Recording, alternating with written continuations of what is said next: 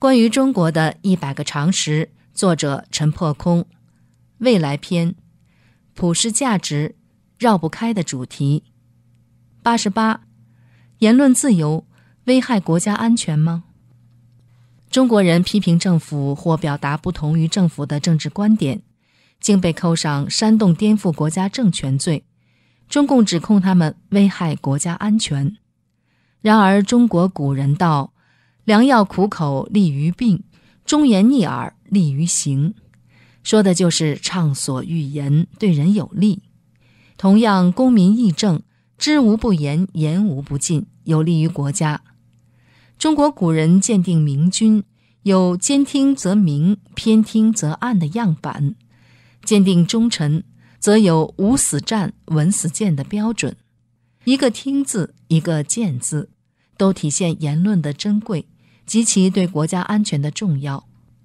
当代文明国家的一个基本标志就是言论自由，包括表达自由、信息自由、新闻自由、出版自由等。言论自由不仅保证了公民的说话权利，也保证了这个国家的公共安全。中共宪法也宣称保障言论自由，但却是一纸空文。比如，中共中央电视台主持人毕福剑，因为在私人场合的饭桌上讥讽毛泽东，就被开除公职，并被官方媒体和毛左派分子大肆围剿。私底下的聊天属于百分之百的言论自由，无论当局以严重社会影响为由，还是毛左以损害国家形象为由，都不成其为抵消毕福剑言论自由的理由。当然。在这个本来就没有真正意义上的言论自由的专制大国，所谓言论自由，不过是只许州官放火，不许百姓点灯的言论游戏罢了。所谓规矩，乃是由当权者随性而定的家规。有中国网民在中共官方媒体的社评后面跟帖：“我们国家为什么要长期设置网络封锁墙？”其实。中国民众有理由一千遍地追问下去：为什么在台湾、美国、日本等国，人们可以随意登录浏览中国的网站，但在中国，人们却绝不能登录浏览台湾、美国和日本等国的网站？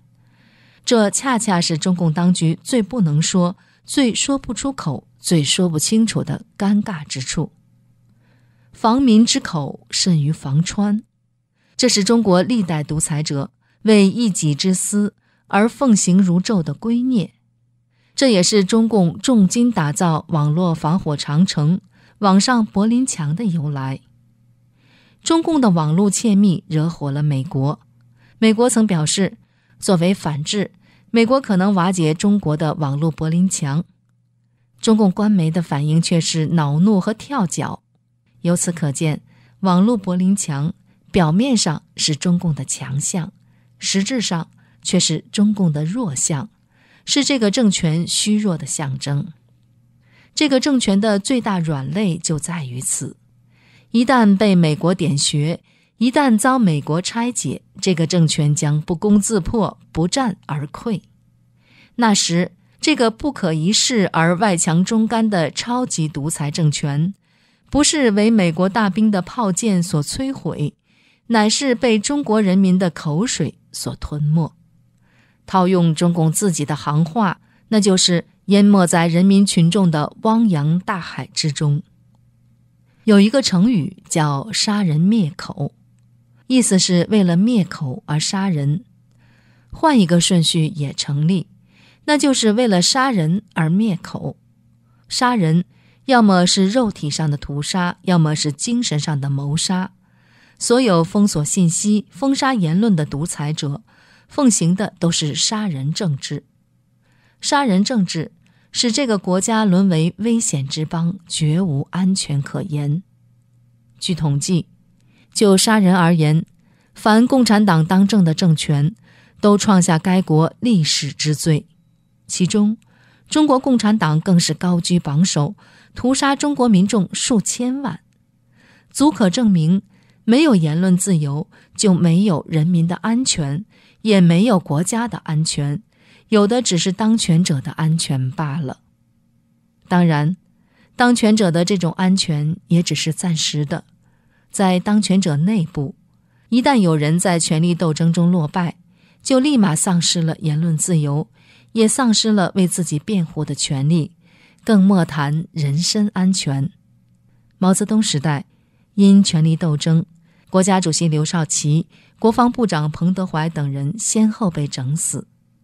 习近平时代，政治局委员薄熙来遭判刑后大叫：“判决不公，严重不实。”落败的一方指望自己还有说话的权利，还可以为自己辩护，获得公正对待，岂不知，正是他们共同打造的那个制度，置他们自己于死地，屡屡应验那个经久不衰的成语：“请君入瓮。”即便是那些侥幸在权力斗争中取胜的一方，权倾一时。